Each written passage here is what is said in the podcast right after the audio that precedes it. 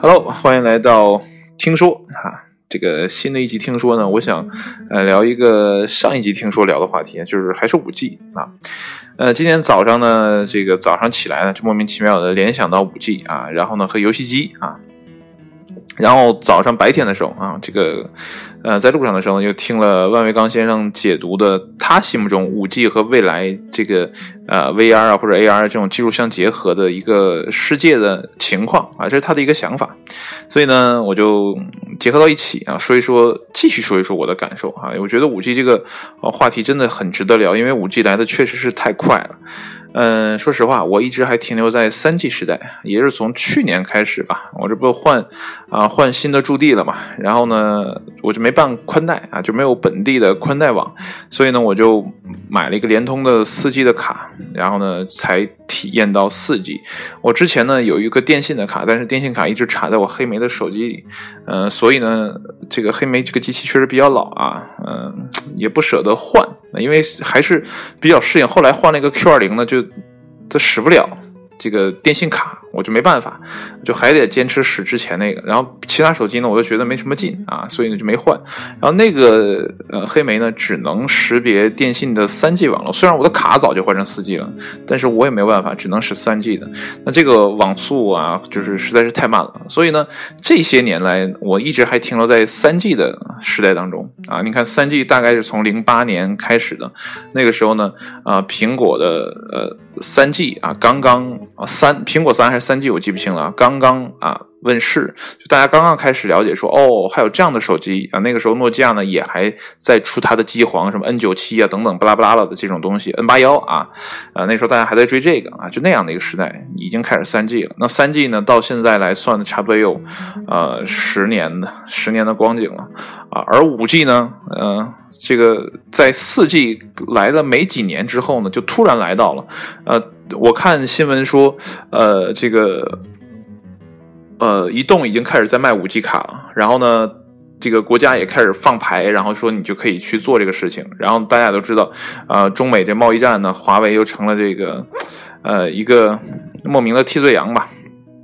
但是华为手里握着一个强悍的技术，就是五 G 啊，等等这一系列的，就说明这五 G 呢即将啊到来我们的生活当中。那它会产生什么样影响呢？所以现在很多人都讨论这个问题。但是我有一点就是想说呢，呃，就未来啊，这个五 G 啊、六 G 等等的，一定会越来越快，越来越呃，这个速度也好，或者说它的呃这个发本身发展也好，都一定会是越来越快的。所以这个关于未来世界什么样子呢？就很多人给出了想象。那万维刚先生给出的想象呢，我觉得还挺有趣的。然后他就说呢，举这个例子啊，嗯，这这个例子呢，我觉得也很现实。他说的这些例子呢，其实都是不远将来就有可能实现的东西啊。所以呢，这个呃，怎么讲？就我想的可能天马行空一些。我就先说万维刚先生。然后他说呢，可能未来看比赛的话，哈，现在 NBA 可能也在考虑这个事情，就是 VR 的啊这种视野去看比赛，就是你可以随时的呃扰动你的脑袋，想看哪个角度就看哪个角度。然后万维刚先生讲呢，说你甚至都可以当一个透明人，在球场的中心去看比赛，啊，场上二十二个人踢比赛，然后呢，你在场上，哎，来回的看，谁也看不到你啊，因为都是虚拟的嘛，对吧？这这肯定看不到你在哪儿啊，你在家里，然后。去看这个比赛，那如果说在这个呃球员身上再装一些传感器的话，那你甚至都可以成为这个球员。比如说啊，我特别喜欢某一个呃足球运动员啊，当然了，我没有一个喜欢的。然后呢，你就可以成为他，然后在场上呢跟他一起飞奔啊，去体验他的视角。那这就让我想起了呃一部美国很老的一部电影哈，叫叫什么？成为马吉洛维奇啊，好像是叫这个名字。然后这个电影差不多是九几年，我第一次看的时候觉得。呃，蛮有趣，蛮有趣是什么呢？就是它的故事是这样，就是在一栋大厦里啊，这是一个办公楼，然后有一层的夹层呢是呃是两层楼之间的这么一个夹层，这个夹层比较特别，就是比所有的楼层都矮，你只你在里面呢猫着腰走道，然后但是它有一个门特别的奇怪，就是你打开这个门之后呢，你就会掉到马杰洛维奇的呃这个身上啊，不是说像狮子一样掉上去，不是你缩小，你可以成为他啊，你就可以。怎么讲？就是他那个电影拍，就是你你看的所有东西就是马基洛维奇看到的样子，你可以控制他去做一些你从来没有想过的事情。然后马基洛维奇，呃，醒来之后呢，可能都不知道，哎，我怎么会在这里？我怎么会跟你在一起？他都不知道怎么回事，啊，然后呢，等你到一定时间之后，你就会从一个排水沟里或者从一个什么地方给你啪给你排出来。然后这个演员呢也比较有趣啊，就是这个赤色烈焰吧，就是，呃。呃，那个叫《虎胆龙威》的男主角叫什么来着？啊，想不起来了啊！《虎胆龙威》的男主角和呃马吉洛维奇演的啊，这这个名字我有没有记记错记记对啊？我我也持怀疑啊。他演的这个《赤色烈焰》嘛，就是一个动作片啊。然后呢，另一个单元呢，就是二零一二里面那个悲催的男主角啊，就是。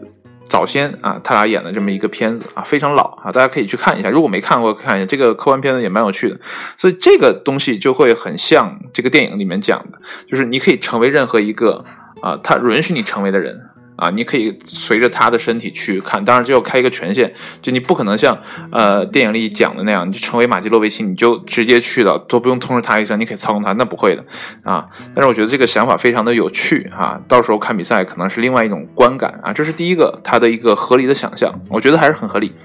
然后下一个呢？他说，呃，未来的人呢，可能都会佩戴一个什么类似于 AR 啊，或者什么一个这种虚拟现实的眼镜啊，走在大街上呢，你都可以给人一张虚拟的脸啊。比如说，我觉得我长成吴彦祖那样会更帅一些啊。然后呢，你看到我就是吴彦祖的脸，然后大家呢都是这样的啊，没有一个长得丑的。啊，因为都是虚拟的嘛，但呃，他会说到那个时候的社交呢，就不允许你摘掉眼镜。你摘掉眼镜了，你你就看到我真实的样子嘛，那大家都不会开心，所以大家都会遵守一个相同的约定，就是戴着眼镜去看这个世界。所以他就会有考虑说，呃，真实和虚拟的边界在哪？然后这就让我又联想到了啊，Matrix 就是《骇客帝国》。也许呢，我们未来发展的这个状况就是什么呢？我们越来越习惯于虚拟的世界。就是戴着眼镜去看的这个世界，那有些人就会觉得说，我们能不能更舒服一点？我们哪儿也不要去，然后我们就在家里啊，或者说给我们安在什么哪个呃什么缸里啊，塞到哪里都可以啊。然后呢，我们就让机器人也好，什么也好啊，去看这个世界。那万维刚先生在自己的呃这期呃他的说呃他说的这个内容里面也说到了，如果说未来大家都戴这样的一个眼镜的话。那我可以通过五 G 的这样的一个啊远程操作，我可以比如说我现在在东北哈，我可以雇一个机器人在上海啊去讲个课啊，然后那这机器人呢就会啊打开我的虚拟的这样的一个面孔啊，走在大街上啊去办事，然后等等等等等，然后你呢在你的眼睛里看到都是啊我万维刚啊，然后在做这个事情啊表情也好什么也好，都可以通过五 G 的这样的一个啊传输去完成啊。你看到的就是一个活生生的我在你面前，但实际上我还在东北的家里，啊，去该干嘛干嘛啊！我只要脑子里想着啊，或者嘴上说着啊，这事儿就搞定了。我哪也不用去，我也不用坐飞机，我也不用什么呢？之前呢，高晓松在他的节目当中说呢，一个事情就是像应该是《黑镜》吧啊，那部电视剧啊，就是英剧还是美剧，我记不清了啊。然后他就说，未来的人呢，呃，只是说呃。现在人，现在先说现在人呢，他想去的就是，呃，去到一个地方的话呢，你你必须坐车，要么坐飞机或者怎怎样怎样的，你这是你没有办法克服的。但如果在高晓松他想象的世界里，就是人只要在一个箱子里啊，这个箱子呢会，呃，随时随地的去到你想去的地方，那我们就不用去做交通这样的一个事情。但现在在万维刚先生的这样的一个想象里，你连动地方都不用动了，你只要在家待着就可以了。所以如果说这样的事情极致的啊演化下去，那我们可能就会在母体里待在那个液体里、营养液里，我们哪儿也不用去，因为那里最舒服，就像我们羊水一样。那我觉得你要从那个母体里出壳的时候，就像我们破开羊水来到这个世界上呼吸第一口空气那样的一个感觉，你会很不自在。因为你没有母体的那种保护，你没有那种安全感之后，你会觉得很不适啊。所以说，呃，我觉得《Matrix》一直都不是科幻电影，它可能是呃超现实的预言电影啊，或者说它就是未来某一个人穿越到呃现在，然后去给你讲述一个当时人啊未来人真正生活的这样的一个场景。仅此而已啊，所以我觉得，呃，类似于平行宇宙这种东西呢，呃，反正我想象应该是有哈，就是大家按照不同的轨迹去生活的，只不过说呢，有的人啊先到了那个节点，然后他回来就给你讲他们那个时间的故事，那有的人就可以把这些所有宇宙的故事通通给你讲一遍啊。我们现在看到，比如说漫威宇宙啊，或者说 DC 的宇宙，通通的都是平行世界里发生正在发生的事情，然后通过某一个呃这个媒介啊，比如说像 DC 的，那就是那老头嘛。他他就给你讲这个故事，然后他把这东西编纂出来，然后告诉你，其实那就是别的宇宙正在发生的事情，仅此而已，啊，所以，呃，就我想的科幻一点啊，这不是万维刚先生说的，就是我想的科幻一点，所以未来会发生什么呢？啊，我觉得可能之前的电影也好，或者一些小说也好，可能通通的都告诉你了，只是你还没有选择相信而已，啊，这是不切实际的想象啊。然后接下来呢，说一些呃我的。啊，比较贴谱的想象，呃，还有我刚开始说呢，就是早上起来五 G 和游戏机会有什么样的联想，这也是，呃，可能你会疑虑的一个事情。呃，现在的有些人呢，会把老的那种 Game Boy 啊，嗯，就是直板的那种游戏机的，啊，给你改装掉啊，改装掉什么呢？你就可以玩 FC 啊。这个或者说啊，世嘉呀，或者是 PS 啊等等那种老的对呃机器性能要求不高的这样的游戏，你通通可以通过这个改装机啊去玩啊。那这是怎么做到的呢？就是用了呃树莓派这样的一个小的卡片机啊，或者叫单片机来。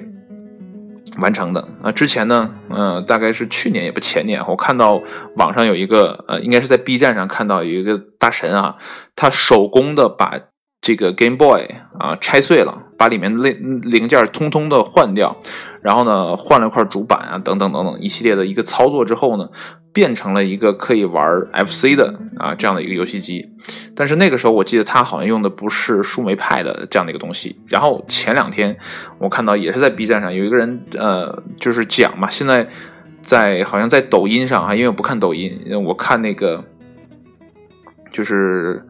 呃，淘宝店还是什么也好，就是抖音同款的什么什么游戏机啊，啊，就是一个红色的，然后就很像 Game Boy，但是它的可以玩 FC 的游戏啊，是彩屏的，卖的也非常便宜啊，八十啊六十啊，特别特别便宜这样的一个东西啊，一直也想买啊，但是呢，小的时候就。怎么讲就很想买，但就没有养成玩游戏的习惯，而且一考虑到说这个东西很费眼睛，也就算了。虽然很便宜，但是买回来呢，就是让自己这个受罪的东西呢，我这个钱呢，多少也别花啊，所以一直也没买。但是呢，就一直在关注这个东西，就很很喜欢，很痒痒哈，但是应该不会买哈。然后呢？在 B 站上又看到一个人去拆一款游戏机，就类似于这样的游戏机。那我说的那个呢，就是呃抖音同款，那肯定都是工厂出的啊，各个牌子的，什么霸王小啊、小王霸呀等等的啊，就好多牌子啊，杂七杂八的啊，都是那个样子的。然后呢，这个 B 站这哥们儿呢，他拆包的是一个呃大神改的，就是我刚才说的 GBA 的，就是老式的 Game Boy 啊，然后改的这样的一个。呃，游戏游戏机啊，里面它用的是树莓派，啊，然后为什么要说树莓派跟五 G 有什么关系呢？就是我想，现在人之所以需要像 MacBook 或者说 Surface 或者 iMac 等等的这些啊。配置比较高的啊，运算比较好的，为什么呢？因为我们需要的是一个高性能的运算速率，然后帮我们处理类似于图片啊、视频啊等等的这些东西。那如果说未来的速度足够快的话，就是网络的传输速度足够快的话，或许呢，我们根本就不需要本地的运算速度有多快，或者说本地的硬盘有多快，根本就不需要了。因为其实来讲呢，本地的东西呢。呃，举一个之前的例子哈，就是我原来的电脑用机械硬盘的时候呢，开机会呃一两分钟这样的一个长的时间啊，但是我换完一块固态硬盘之后，这个机器开机呢就七秒或者说十四秒。啊，就很大的一个压缩，就是说你之前的电脑之所以慢呢，可能卡就卡在你的机械硬盘的转速上面，你的 CPU OK 的，你的内存 OK 的，你的显卡的显存等等的 GPU 都是 OK 的，唯独你的硬盘啊没有办法做到这个呃这个读写速度。啊，所以呢它的速率整个的下降，就是你的瓶颈就卡在你的硬盘上，但你把硬盘换成固态的，哎，整个的性能就提升了一大截，但是这又涉及到你的呃这个呃。CPU 啊，你的内存啊，你不可能随时随地的去换，对吧？那这样它又会拖累你的整个的运算速度。那如果说哈，呃，我们这个五 G 的传输速度可以达到本地的啊，就是这个内存和硬盘之间的这样的一个传输速度，然后加上 CPU 处理的这样一个速度，就完全可以相抵的话。啊，或者说稍微有一点延迟，我们可以接受的话，那未来我们到底还需不需要这么强劲的本地的运算速度？那么像是 GBA 呃这个啊 GPU、CPU 这样速度高有没有必要了？因为之前我有看到过一家公司呢，就是我们国内的一家公司，它做了一个服务啊，这个服务非常有趣，你只要下载一个 App，无论你是在平板上还是在你家的电视盒子上，没有关系啊，然后你就可以玩类似于独龙的啊这种。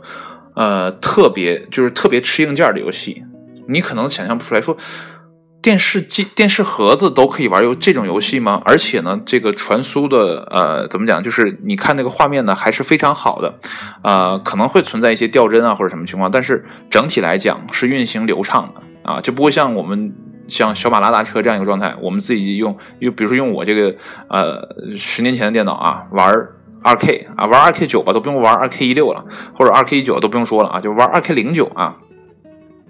那卡的都一逼啊，没办法，那因为你的这个运算速度就在那摆着。但是那个啊 App 压完之后呢，没有这种卡顿，而且它不不挑你的本地的运算这个硬件，它根本就不挑。为什么呢？因为它靠的是实时的这种流媒体，它类似于流媒体服务，它只不过是啊把。远端的它的服务器上的游戏，你在玩的这个游戏呢，给你快速的反馈到你的显示器上而已，啊，如果说这是在四 G 的网络情况下，就是之前的那代网络情况下，但如果说这个速度真的说到了五 G 这个速度啊，然后所有的线路呢都从原来的那个啊网线变成了光纤之后呢，如果这个速率再一次提高的话。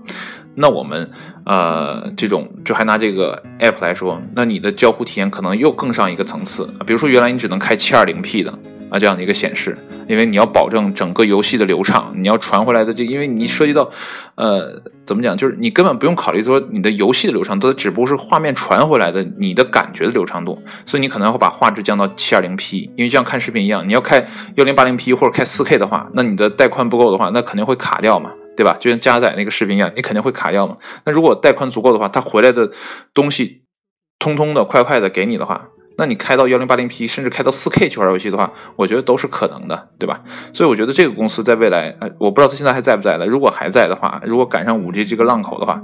我觉得未来的家用主机呢，也是一个游戏机啊。我说的是游戏机，也可能是一个呃很困难的市场。啊，因为你只要交在那个平台上，你只要交一年的服务费，你可以玩玩遍所有的游戏，你不用再花多花一分钱去购买游戏，啊，我觉得这样的这个机会，呃，应该是非常好的啊，就是可能这是一个创业的机会，但不知道这个平台在不在了啊，因为我没玩，因为那个要花钱的，但是有体验啊。然后具体叫什么，你可以去找一下，类似的去搜一下，啊，然后这就是我想说的，就是对于本地的性能要求很高，所以我很看好树莓派，因为树莓派的大小大概有多大哈？你可以想象一下，你不知道它有多大，你可以想象一下，一个 Game Boy 能有多大，也就是一个巴掌大小，呃，它那个树莓派的这个机器的尺寸可能跟一张信用卡的呃宽。啊，高差不多，但是它厚度会很厚，因为它可能上面有一些集成的，像 HDMI 的接口啊，或者说呃插麦克风的这种接口啊，啊或者说网口啊等等的，它会有一些定的高度，而且上面你还要集成 CPU 嘛，或者集成它那个 ARM 的那个芯片嘛，所以它会有一点厚啊，但是这个厚度完全是可以接受的。但是它这个小巧和方便呢，其他机器是比拟不了的。而且这款机器呢是非常非常便宜的，呃，你只需要花呃三四百块钱人民币呢，你就可以买到它最新的一代，呃，是三，现在应该是三，四还没有上。呃，如果四上来之后呢，我看那个报价呢，差不多也就是三四百人民币啊，你就可以搞定了。他当时研发这个东西呢，并不是说考虑到什么呃我说的这个东西啊，什么五 G 来了或者怎么样，传输速度快啊，对什么老的电脑就没有要求那么高了，他根本没考虑，他可能就是想啊帮助更这个贫困的地区啊，或者说小朋友啊，去更早的接触啊这种电脑啊，因为大电脑用起来可能。不太方便，或者说价格呢有家有些家庭呢会有些考量，但这个机器呢非常非常便宜，你只要配一个啊显示器啊一个键盘一个鼠标，我看到网上你可以上淘宝搜树莓派的套件儿，它会给你配好一个小的显示屏，可能七寸的啊十寸的这样一个小显示屏啊，然后呢呃给你再来个键盘一个小鼠标，你的电脑就搞定了。你可能会问。这么的大的一个东西，它它系统在哪儿？怎么办啊？它给你留了一个大的 SD 卡的插槽，你只要下载相应的系统，你就可以直接去运行你的呃这个系统。然后呢，这个系统呢是 Linux 的啊。然后呢，我看到一篇报道哈，就是说新版的四代啊树莓派呢是可以理论上是可以运行最啊轻量的那个 Windows 十的。就它已经到了这个标准了，你可以想见，这么一个小小的东西，它的运算能力等等的这些系列已经符合了 Windows 的这这样的一个标准，呃，可见它的本身的力量有多大，再加加上五 G 的这种加持，可能未来真的不再需要我们去买那种特别贵的硬件设备了。而且呢，还有一个地方就是，我觉得未来像微软的系统，像 macOS。的系统可能都抵不过 Linux 的系统啊，呃，因为这个 Linux 这种兼容性确实是特别好，它对老电脑的兼容性也特别好，所以这也是五 G 来了之后可能会对某些厂商的某些原有的传统的啊这个拳头产品呢也会造成一定的打击、一定的冲击啊，因为未来会更加的开源、更加的开放，然后你的小型设备肯定会越来越多。如果按照我的这样想法的话，那大家可能未来呃。每个家里都有一个树莓派就够了啊，因为你要的只不过是快速的接收啊那边云端的运算速度。比如说现在谷歌，我听说它有自己啊研发呃这样的一个呃运算芯片吧。啊，就是自己的这种呃人工智能的，呃，怎么讲就服务吧，他自己研发的，他用的不是英伟达的那个呃 GPU，他用的自己的那套东西。如果说未来他可以把这个服务共享出来，然后加上五 G 的啊，或者说更高的这种网这个带宽的传输传输的话，那我们是不是可以直接享用啊谷歌的那种服务？我们就不用再去考虑我们这个 CPU 是不是该换了，我们的整个电脑是不是该换了，根本就不用考虑了。我们只要随随便便有个小东西能接收 5G 的信号，就 OK 了。到那个时候，我想，呃，没有人会再去说我是使一个呃 macOS 系统啊，还是使个 Windows 系统啊？你只要云端有这种服务就可以了啊，我直接搞定就可以了。而且我还想说，呃，未来的手机啊，也可能不像现在这么重要了。啊，因为传输速度足够快的话呢，呃，我们可能怎么讲，就不太需要盯着一个小屏幕去看那种呃东西啊。可能我们有个投影仪啊，或者什么，就只要能让我们显示出来某一样东西的话，啊，我们的这个本地的运算速度到底有快，其实已经不重要了啊。所以手机的性能越高或者怎么样呢，呃，我觉得，唉，也是一个发展的。呃，伪命题，我现在看的可能是个伪命题，因为现在这个时间有点晚，我脑子有点不太清醒啊啊！但是我觉得可能也是个伪命题，未来可能没有人再会去使手机，这也是为什么我特别呃相信啊，我之前忘了谁说的啊，这个 iWatch 和这个呃，他他出的那个叫 AirPod 啊，将会是未来的一个趋势，呃，这个怎怎么讲呢？可能我自己都说不通我自己，但是我是向往那样的生活的。就是我觉得现在手机有点累赘了，呃，用和不用其实意义不大。对我来讲，我可能就是呃看个微信，呃录个节目，呃再就是呃听一些呃课程啊，仅此而已。我觉得呃，iWatch 也可以完成这些东西。啊，完全不再需要说非得搞个手机呀或怎么样的东西。如果说我想看某样东西，如果说未来啊这个传输速率够快的话，或者说呃这个显示技术够好的话，我可能一个 Google Glass 就搞定了，或者说搞一个投屏啊投在桌面上。我前两天就看了一个投影仪嘛，它就可以直接投在桌面上，就当一个屏幕来用了。所以说手机到未来会是个什么样的状态，我也持一个怀疑的态度哈。所以呢，在我的想象里呢，未来我们不再需要。嗯，特别高档的啊，这样的硬件啊，我们只需要一个很简单的东西啊，看看起来都有点 low 的东西，然后呢，安装一个 Linux 系统，因为你根本就不需要什么系统，你本地根本不需要什么系统，只要它能承接网上传回来的信号，你通通的东西都在网上云端去操作，到那时候你只要买服务就 OK 了，每年交一定的钱，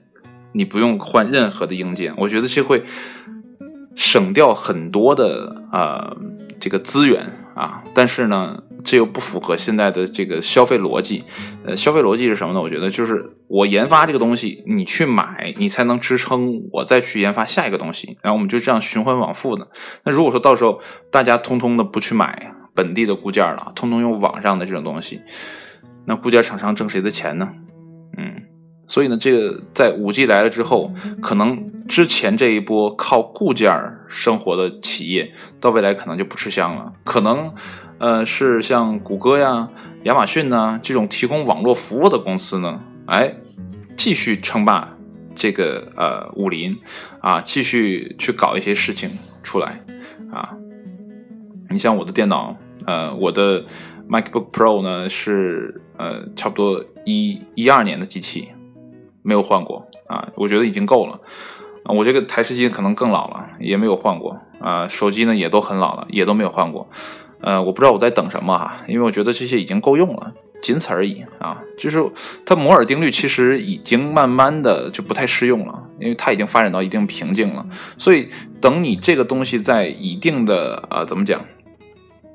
尺寸内啊发展到一个极限的话呢，我觉得可能往小了发展呢也是一个趋势。所以未来的像 iWatch 呢可能会集成越来越多的功能啊。因为芯片可能会越越越研发越小，它的功能越来越强，而且呢，再加上，呃，这个高带宽的这个网络的一个数据传输的话，啊，对于本地的要求又低的话，啊，所以，呃未来小巧的设备呢，将会是更吃香的一个东西啊，所以这也是，呃，我可能有点天马行空哈，我没有像温维刚先生那么。